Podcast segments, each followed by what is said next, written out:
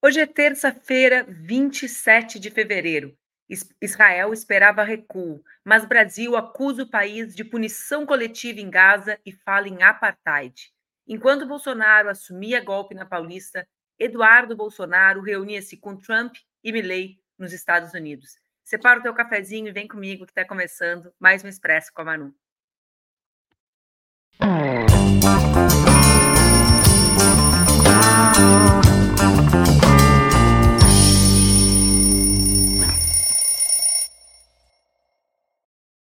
Bom dia, bom dia, bom dia. Está no ar mais um Expresso com a Manu, meu programa que acontece entre segundas e sextas-feiras aqui nas redes do Opera Mundi, com transmissão simultânea nas redes Ninja.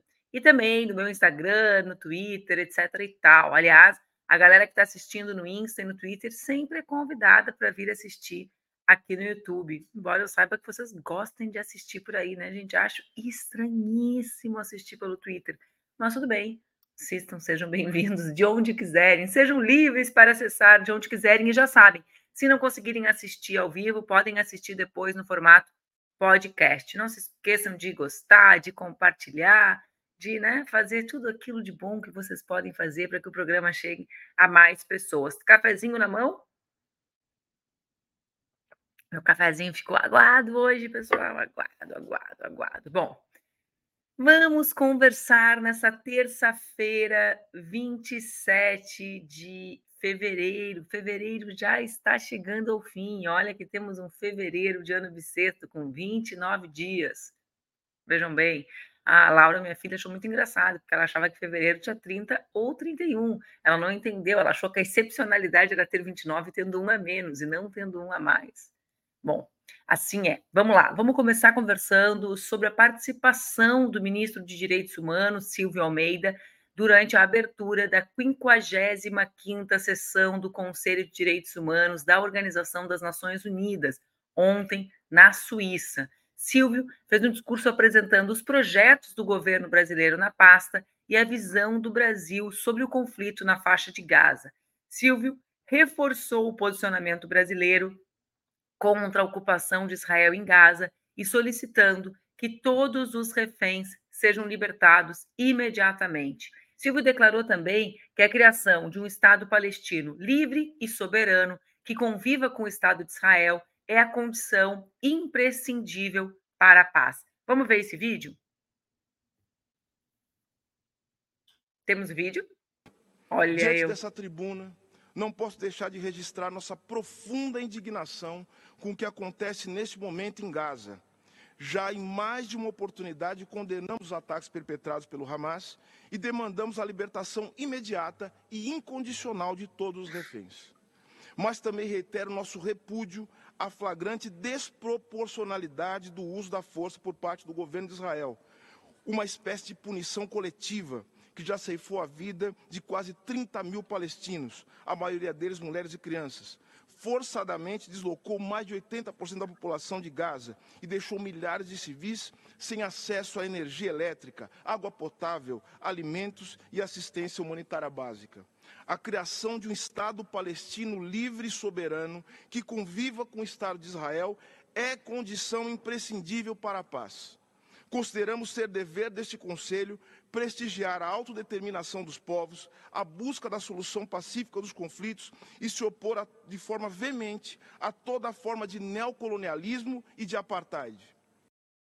Bom, Silvio ressaltou a posição do Brasil, que apoiou a denúncia da África do Sul no Conselho Internacional de Justiça e afirmou esperar que as Nações Unidas reconheça que a ocupação israelense em territórios palestinos é ilegal e viola as normas internacionais. A gente também tem essa passagem do discurso do, do Silvio, na, do ministro Silvio Almeida, na 55ª reunião das Nações Unidas. Vamos ver esse segundo vídeo sobre o, o, a ocupação dos territórios palestinos? Temos ele aí, Zé? Nos a iniciativa da África do Sul perante a Corte Internacional de Justiça para proteger a população palestina, ao amparo da Convenção para a Repressão e Punição do Crime de Genocídio, instamos o Estado de Israel cumprir integralmente as medidas emergenciais determinadas pelo Tribunal, no sentido de que cessem as graves violações ao direito humanitário e impedir o cometimento das condutas tipificadas no artigo 2 da Convenção, que incluem matar ou submeter intencionalmente um grupo à condição de existência capaz de ocasionar-lhes a destruição física total ou parcial, ou seja, genocídio. O Brasil, conforme nossa manifestação oficial em relação à opinião consultiva solicitada pela Assembleia Geral à Corte, espera ainda que o tribunal reafirme que a ocupação israelense dos territórios palestinos é ilegal e viola normas internacionais. Senhoras e senhores, ao ocuparmos novamente uma cadeira neste Conselho, renovamos nosso compromisso pela construção de um mundo em que todas as pessoas tenham a oportunidade de conhecer e aprender com o passado e a possibilidade de projetar para si e para a sua comunidade um futuro justo e solidário. Que direitos humanos se tornem sinônimo de futuro, transformação e esperança. Muito obrigado. Silva citou o artigo 2 da Convenção de 1948 sobre a prevenção e punição do crime de genocídio como justificativa para, o governo, para que o governo israelense interrompa os ataques.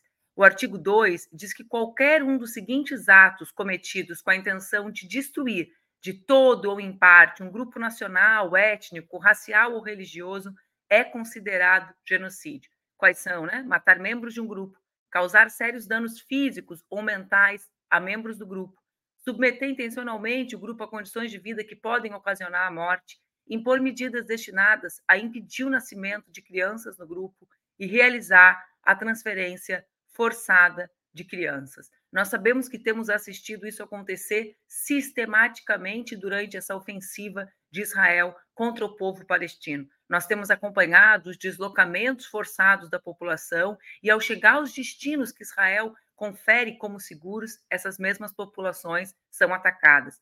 Temos assistido o horror ao qual são submetidas as mulheres grávidas na região de Gaza. Temos acompanhado as barbáries às quais são submetidas as crianças, as, as crianças executadas e as crianças que sobre, sobrevivem e que não recebem tratamento adequado nos hospitais em função da falta de insumos.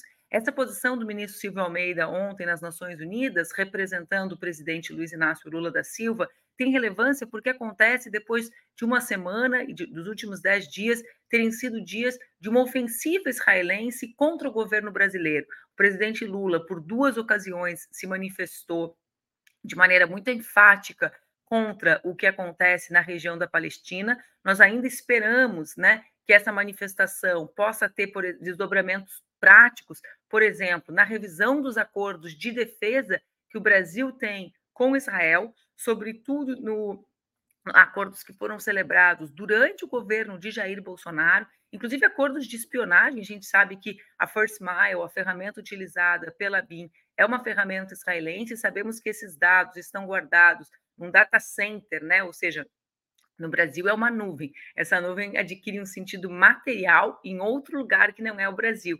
Vocês entendem isso, né, gente? As coisas que existem na nuvem, nuvem dos nossos computadores ou dos nossos celulares, elas não ficam no ar, elas ficam fisicamente em um data center em outro lugar. Que lugar é esse? Esse lugar é Israel? Então, claro que a fala do presidente Lula requer ainda desdobramentos, né, à altura da denúncia estabelecida por ele. Mas a relevância da ida de Silvio Almeida, do ministro Silvio Almeida, da representação do governo brasileiro às Nações Unidas, nesse momento, é imprescindível. Por quê? Porque as tensões de Israel, que encontra-se cada vez mais isolado, eram para que o Brasil recuasse. Né? E, os, e os ministros, evidentemente, comandados pelo presidente Lula, uh, mantêm a linha de, uh, de ofensiva, né, de defesa da ofensiva contra as ações de Israel, de defesa da população palestina e de denúncia daquilo que já foi caracterizado por Lula e que ontem, mais uma vez, foi caracterizado por Silvio Almeida como uh, genocídio. Né? Silvio avança, fala em apartheid e, e, e se refere a, também ao documento do qual o Brasil foi signatário, proposto pela África do Sul, para caracterizar o governo de Israel como um governo que está praticando genocídio, ou seja, nem um passo atrás do governo brasileiro nessa, nessa nesse momento da história. Acho que é importante que a gente reconheça nisso, né? A, a, o discurso político tem um impacto, sobretudo uh, diante de um, um, governo como o israelense, que encontra-se cada vez mais isolado. Vocês reclamaram, meu teclado está fazendo barulho aí? É, nunca tinham reclamado. Isso aqui faz barulho aí? Que loucura, pessoal. Eu aqui, ó, dele querendo comentar, falar com a produção discretamente, estava fazendo trilha sonora do programa sem saber. Bom, ontem também foi o dia da renúncia do primeiro-ministro uh, palestino Mohamed Sitayeh, que anunciou a sua renúncia ontem. A gente tem imagem do primeiro-ministro uh, palestino aí? Temos, temos, temos, temos. Obrigada, Wanda. O áudio está bom. Só não sabia que o teclado incomodava vocês. Se fechar, não faça. Aqui o primeiro-ministro, Mohamed uh, anunciou ontem a sua renúncia. Ele argumenta que a sua renúncia tem como objetivo permitir a formação. Pode tirar fotos aí, Igor, obrigada. Tem como objetivo permitir a formação de um amplo consenso entre os palestinos sobre os arranjos políticos pós-guerra de Israel em Gaza. Ao anunciar sua renúncia, ele afirma que a demissão se dá em função da escalada na violência na Cisjordânia e pelo genocídio e fome ao qual são submetidos a população na faixa de Gaza. Segundo Mohammed, ele abre aspas, a próxima etapa do confronto vai exigir novos arranjos governamentais e políticos que levem em conta a realidade emergente na faixa de Gaza, as negociações de unidade nacional e a necessidade urgente, urgente de um consenso interpalestino. A decisão ocorre em meio à crescente pressão dos Estados Unidos sobre o presidente Mohamed Abbas para reformar a autoridade palestina, à medida que os esforços internacionais parecem se intensificar, pelo menos no plano das palavras, porque a gente sabe que objetivamente os esforços dos Estados Unidos não acarretaram em trégua uh, concreta, nem uh, em nenhum mecanismo de diminuição da escalada bélica de Israel, mas uh, os esforços internacionais para interromper os combates em Gaza começam a trabalhar para uma estrutura política para governar o enclave após a guerra. ontem também foi o dia de Joe Biden, presidente dos Estados Unidos. Biden está desfilando declarações patéticas nos últimos dias, pessoal é assim, impressionante. Vocês sabem que eu estou passando, já estou no final do período do meu doutorado aqui nos Estados Unidos, mas ontem os tabloides, a masculinidade às vezes é uma coisa engraçada. Vocês sabem que quatro em cada cinco norte-americanos questionam a condição física ou mental do presidente Joe Biden uh, de continuar a exercer mais um mandato, né, diante uh, da, dos avanços de Donald Trump nas pesquisas, nas prévias republicanas, mas sobretudo nas pesquisas de intenção de voto. Vocês sabem que um da, uma das razões do baixo. Já estou misturando os assuntos, eu estava falando da, das declarações, das declarações ridículas do Joe Biden, né, gente? Dentre essas declarações, ontem ele resolveu fazer comentários sobre a própria vida sexual. Vejam que a sexualidade é sempre um lugar que os homens voltam, né, diante das ameaças com relação às suas capacidades, né? As pessoas falam sobre a sua capacidade física e mental e ele vai lá e resgata a sua capacidade sexual para dizer que está tudo bem com ele, como se isso fosse de interesse público. Mas vejam, eu dizia, né, que o Trump cresce nas pesquisas e que uma das razões a gente vai fazer uma, a gente vai fazer uma conversa sobre isso na próxima terça-feira, sobre as eleições dos Estados Unidos, sobre o crescimento da extrema direita e comparar um pouco com, a, com aquilo que está acontecendo no, no, Brasil. Mas uma das razões é o baixo entusiasmo com a campanha democrata dos jovens e das mulheres em função uh, do, da, da, da solidariedade irrestrita de Biden a Netanyahu. Isso tem feito com que ele perca muito prestígio político nos Estados Unidos.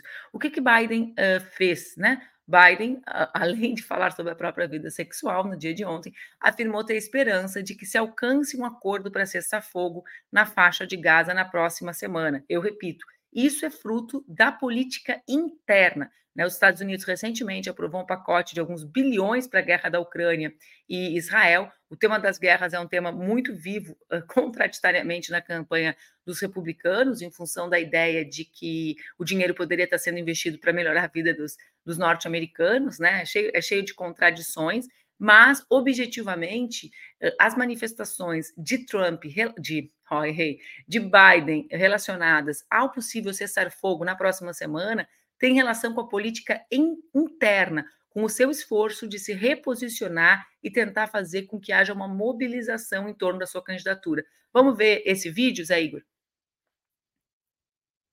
Oi, vamos ver o vídeo do Biden? By the, beginning of the weekend. I mean, the end of the weekend. At least my, my, my national security advisor tells me that we're close. We're close. It's not done yet. And my hope is by next Monday, we'll have a ceasefire. Bom, a declaração do, do Biden foi dada ontem, durante um evento em Nova York. De acordo com a Al Jazeera, Israel aceitou trocar 400 prisioneiros palestinos por 40 mulheres e idosos que ainda são reféns do Hamas na faixa de Gaza. Autoridades israelenses viajaram ao Catar, onde o Hamas tem o seu escritório político, para trabalhar nos termos de um acordo de trégua e libertação de reféns em Gaza, disse uma fonte à agência de notícia Reuters. Israel está sendo pressionado pelos Estados Unidos a concordar com a trégua em breve. Vocês também sabem que, do ponto de vista interno, as manifestações em Israel em defesa, uh, né, em contrárias ao governo de Netanyahu, justamente exigindo que as negociações avancem para a libertação dos reféns, são mobilizações muito intensas. Então, é bom a gente associar, né? a, as ações que acontecem do ponto de vista internacional com a, as agendas da política doméstica dos dois países, né? Uh, os Estados Unidos têm essa pressão interna, Israel também avançam as mobilizações contrárias a Netanyahu. Então, justamente por isso, né? Por isso a, a esse esforço, né? Para que para que o acordo seja celebrado. Justamente uh, uma das bases da pressão é concordar com a trégua para evitar uma ameaça de ataque israelense a Rafah, a última cidade no extremo sul da faixa de Gaza, onde mais de metade dos 2 milhões e 300 mil habitantes do enclave estão abrigados. A gente também tem falado bastante sobre Rafah, sobre a, as ameaças permanentes, né, desde a semana passada, de Israel de ataque à região, a última região, o último refúgio, digamos, de milhares de palestinas e palestinos. Essa fonte da agência Reuters disse que a delegação de trabalho israelense é composta por agentes das Forças Armadas, agência de espionagem Mossad e que foi encarregada de criar um centro operacional para apoiar as negociações. Essa missão incluiria a verificação dos militantes palestinos propostos uh, pelo Hamas como parte de um acordo da libertação de reféns. A missão israelense sugere que as negociações de paz na ofensiva bélica de Israel contra Gaza estão mais adiantadas do que nunca, desde um grande impulso no início de janeiro, né, de fevereiro, me perdoe. Na semana passada, autoridades israelenses discutiram os termos de um acordo de libertação de reféns em conversações que aconteceram em Paris, com a participação dos Estados Unidos, do Egito e do, do Catar. A Casa Branca disse que eles haviam chegado a um entendimento sobre os contornos de um acordo de reféns, embora as negociações ainda estivessem em andamento. A delegação israelense informou que o gabinete de guerra do primeiro-ministro Benjamin Netanyahu, no final de sábado, fez contato, portanto, com essas negociações. Fontes de segurança egípcias disseram que as negociações de proximidade envolvendo as delegações de Israel e do Hamas, que se reuniriam por meio de mediadores na mesma cidade, seriam realizadas primeiro no Catar e depois no Cairo. Israel não comentou oficialmente essas negociações e não houve nenhuma palavra imediata dos anfitriões do Catar na segunda-feira. Como nós noticiamos aqui no Expresso na semana passada, as autoridades norte-americanas afirmaram a Reuters que vão propor um texto para uma resolução do Conselho de Segurança das Nações Unidas com pedido de cessar fogo na guerra. Durante a manifestação do veto, porque os Estados Unidos no mesmo dia fez dois jogos na semana passada, né, gente?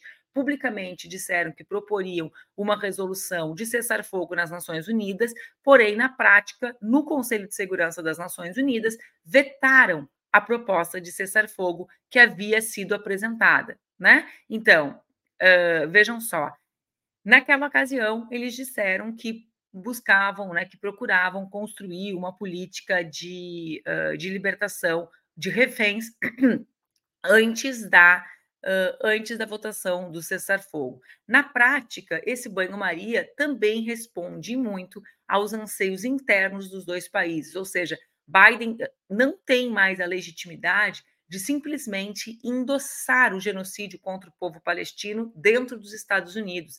É preciso que eles uh, joguem truco, né? Aqui o, o, a, Josi disse que eles mintam, que eles uh, deem notícias alvissareiras com relação à construção, aos esforços norte-americanos, aos empenhos norte-americanos uh, para a trégua, para a libertação de reféns. Na prática, uh, na prática, que continua sendo, como disse um camarada, o critério da verdade, os Estados Unidos têm apoiado e têm estendido a mão e têm votado resoluções que enviam Milhares de dólares para a Ucrânia e para Israel, ou seja, se a prática é o critério da verdade, os empenhos práticos norte-americanos seguem sendo para que a escalada bélica não diminua, a despeito das negociações que tem feito e dos anúncios, sobretudo os anúncios que tem feito sistematicamente sobre negociações para o cessar-fogo na região. Vamos lá. E qual é a situação da em Gaza nesse momento, né? Porque a gente teve as manifestações das Nações Unidas, as manifestações dos Estados Unidos, mas nesse momento Israel segue desrespeitando as Nações Unidas. Ontem, no fim da manhã de ontem, as forças de defesa israelenses afirmaram ter bombardeado postos do aparato de defesa aérea do Hezbollah, um movimento xiita libanês aliado do Hamas no Vale de Beca, local relativamente distante da fronteira. Segundo as IDF, o ataque foi uma reação ao disparo de um míssil terra-ar contra um drone. Dois militantes do Hezbollah teriam morrido na ação, segundo a imprensa libanesa. Essa é a primeira vez que Israel ataca essa região do Líbano, no leste, desde o início dos confrontos com o Hezbollah, já que os ataques israelenses estavam concentrados no sul do país. O ministro das Relações Exteriores libanês, Abdallah Bu Habib, assegurou que o Líbano continua os seus esforços para conter a escalada e prevenir o pior. O chanceler, que recebeu o embaixador dos Estados Unidos da Espanha no seu escritório, afirmou em comunicado à imprensa que, abre aspas, os desenvolvimentos muito preocupantes desses dias ameaçam não apenas a segurança do Líbano, mas de toda a região. E acrescentou: a nossa abordagem visa encontrar soluções globais e duradouras com vista a sair dessa crise e deste conflito. Bom, então, Israel, mesmo diante da pressão internacional, do isolamento doméstico, né, e das, dos, do garganteio, diria minha avó, como diria a minha avó, o garganteio dos Estados Unidos, apesar disso tudo, eles continuam avançando militarmente e escalando o conflito na região. Enquanto isso, enquanto isso, na sala de justiça, só os da minha geração dos anos 80 vão entender essa fala isso era um desenho animado do meu tempo, gente. Era um desenho animado muito bom do meu tempo. Mas vamos lá. Tomando meu cafezinho, porque enquanto isso, como nós falamos ontem, nós falamos sobre o ato de Bolsonaro na Paulista e agora a gente quer trazer mais algumas repercussões sobre aquela celebração golpista que aconteceu na Avenida Paulista.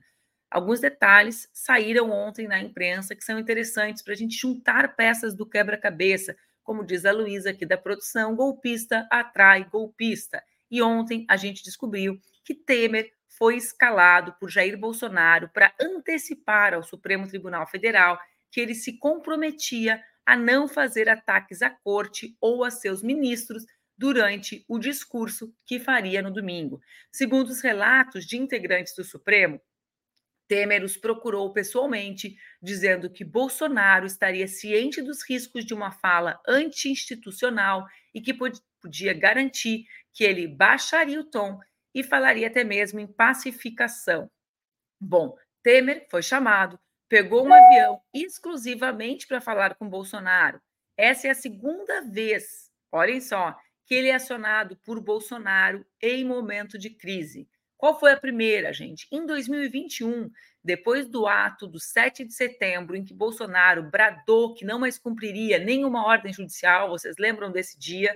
Ele foi chamado ao Planalto. Naquela ocasião, ele redigiu uma carta na qual Bolsonaro se reparava pela fala e, inclusive, fazia elogios ao ministro Alexandre de Moraes. Eu não sei quem assistiu aquele podcast Alexandre. Alguém já assistiu? Bom, também foi a Luísa aqui da produção que fez eu gostar de podcast ouvido de histórias, assim, esse negócio meio, né? Chico Felice, que é um baita jornalista. Não é, não é o caso, o Alexandre não é dele. Mas vamos lá. Naquele podcast, eles detalham essa ida, os pedidos de Bolsonaro para que Temer fosse o mediador, né? O mediador daquele, daquela uh, escalada de Bolsonaro com o Supremo, que Temer construísse pontes. Temer reconstruiu as pontes e agora, às vésperas da prisão de Bolsonaro, Bolsonaro mais uma vez chama, né? Bolsonaro mais uma vez chama Temer para construir a pacificação. A Berenice diz: o Temer, é Temer é o pacificador. Eu sou mais da linha, Berenice, de tentar entender por que, né, que uh, golpista, né, um golpista como Bolsonaro busca num, uh, num uh, jurista que conseguiu legitimar um golpe dado por ele mesmo, como é o caso de Temer, o apoio nesse, nesse momento. Bom, nós sabemos a pacificação de Bolsonaro, a proposta de pacificação proposta, né, apresentada por Bolsonaro, é uma proposta que sai muito caro para o povo brasileiro. E nós estamos aqui para dizer que não. Né? A pacificação que nós queremos no Brasil é a justiça social. Carlos Drummond de Andrade dizia: o outro nome da paz é justiça social. A nossa pacificação não passa por anistia a golpista não passa por anistia aqueles que tentaram destruir as instituições e a vida democrática brasileira. Não passa por anistia por quem utilizou o governo e toda a estrutura para promover um verdadeiro genocídio do nosso povo durante a pandemia do Covid-19. Não passa por anistia a quem, cada vez que fala, ofende e estimula a violência e a desagregação do povo brasileiro não passa por anistia a quem não colocou a agenda da fome no centro da sua agenda política. Não passa por anistia por quem espionou e mentiu e criou um esquema de distribuição de mentira, né, de notícias falsas, que fez com que a população acreditasse que estava submetida a uma verdadeira, né, uma verdadeira loucura. Então, a, a nossa pacificação é aquela de Carlos Drummond de Andrade, né? É a da justiça social, sem anistia para golpistas, sem pacificação com, com quem está às, às vias de ser preso, pelos seus crimes, que o Brasil possa fazer justiça para construir memória e, a partir da memória, construir um outro presente, um outro futuro. Aqui, quando nós falamos em pacificação sobre o passado e não aceitar a pacificação uh, sobre o passado, não tem o caráter de revanchismo, de vingança, de questões nossas, morais, né? de querermos a vingança. Não, tem o sentido do povo conhecer a sua história e não permitir né, que. Uh, episódios como esse se, se repitam. É importante, né? O futuro depende da construção de memória sobre o passado uh, no presente, né? É, é, é sobre isso. Bom, vocês sabem que outro resultado dos atos de ontem é que agora Silas Malafaia pode acabar fazendo parte dos investigados da Polícia Federal. Viva o ato golpista! Reuniram mais provas contra si, né? Ah, por que, que eu falo mais provas contra si? Porque as falas de Bolsonaro já estão sendo transcritas pela Polícia Federal para citar a existência da minuta do golpe, porque o Bolsonaro ali admitiu a intenção de colocar em prática o plano, o que por si só já configura crime contra o Estado. Malafaia, por sua vez, entrou na mira dos investigadores por ter organizado o ato e radicalizado o tom contra as instituições democráticas. A avaliação é de que Bolsonaro terceirizou os ataques ao pastor, enquanto adotou uma postura mais polida. polida. No escopo da investigação, o tenente-coronel Mauro Cid vai ser intimado a prestar um novo depoimento no início de março. Caso Cid não responda aos questionamentos ou não colabore com a investigação, ele pode perder os benefícios da delação premiada. A intenção da PF é concluir as investigações do esquema de golpe de Estado, das joias da Arábia Saudita doadas ao governo brasileiro e da adulteração no esquema do cartão de vacina do ex-presidente em julho. Nossa, gente, é muita chinelagem, né, gente? Vejam só, a PF está falando de três investigações que são paralelas. Ela nem está falando sobre a espionagem da BIM. Ela está falando aqui só minuta de golpe, joia e cartão de vacina. Só as que, as que envolvem o Mauro Cid. Mas já dá para ver a chinelagem que era uh, a República de Bolsonaro e do bolsonarismo. Depois de julho, a PF indiciou suspeitos e encaminha o caso à Procuradoria-Geral da República, PGR, que vai analisar se oferece ou não a denúncia ao Supremo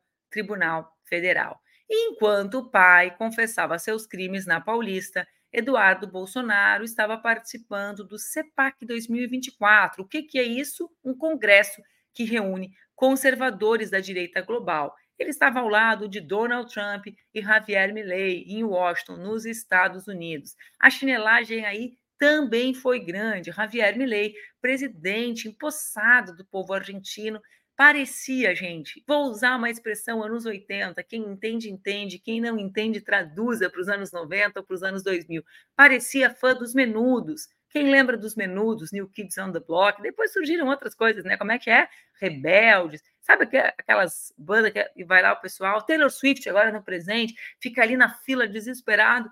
Javier Milei parecia fã dos menudos, esperando e falando com Donald Trump. Uma verdadeira vergonha para o povo argentino. O Eduardo, no seu discurso, denunciou que eles seriam aquilo que ele disse que seriam os abusos do judiciário no Brasil e pediu aos congressistas norte-americanos presentes no evento uma audiência para discutir o tema no Congresso estadunidense. Eduardo, que nunca derramou uma lágrima pelas crianças Yanomami ou pelas vítimas de Covid, citou o nome dos golpistas presos durante os atos de 8 de janeiro e apontou os supostos abusos do judiciário contra o que ele chama de jornalista. Quais são os exemplos daquilo que ele chama de jornalista? Alain dos Santos e Rodrigo Constantino. Olha só, pessoal, parece que parece que na Vaza Jato tem informações sobre o trabalho que está aparecendo agora da BIM paralela, parece.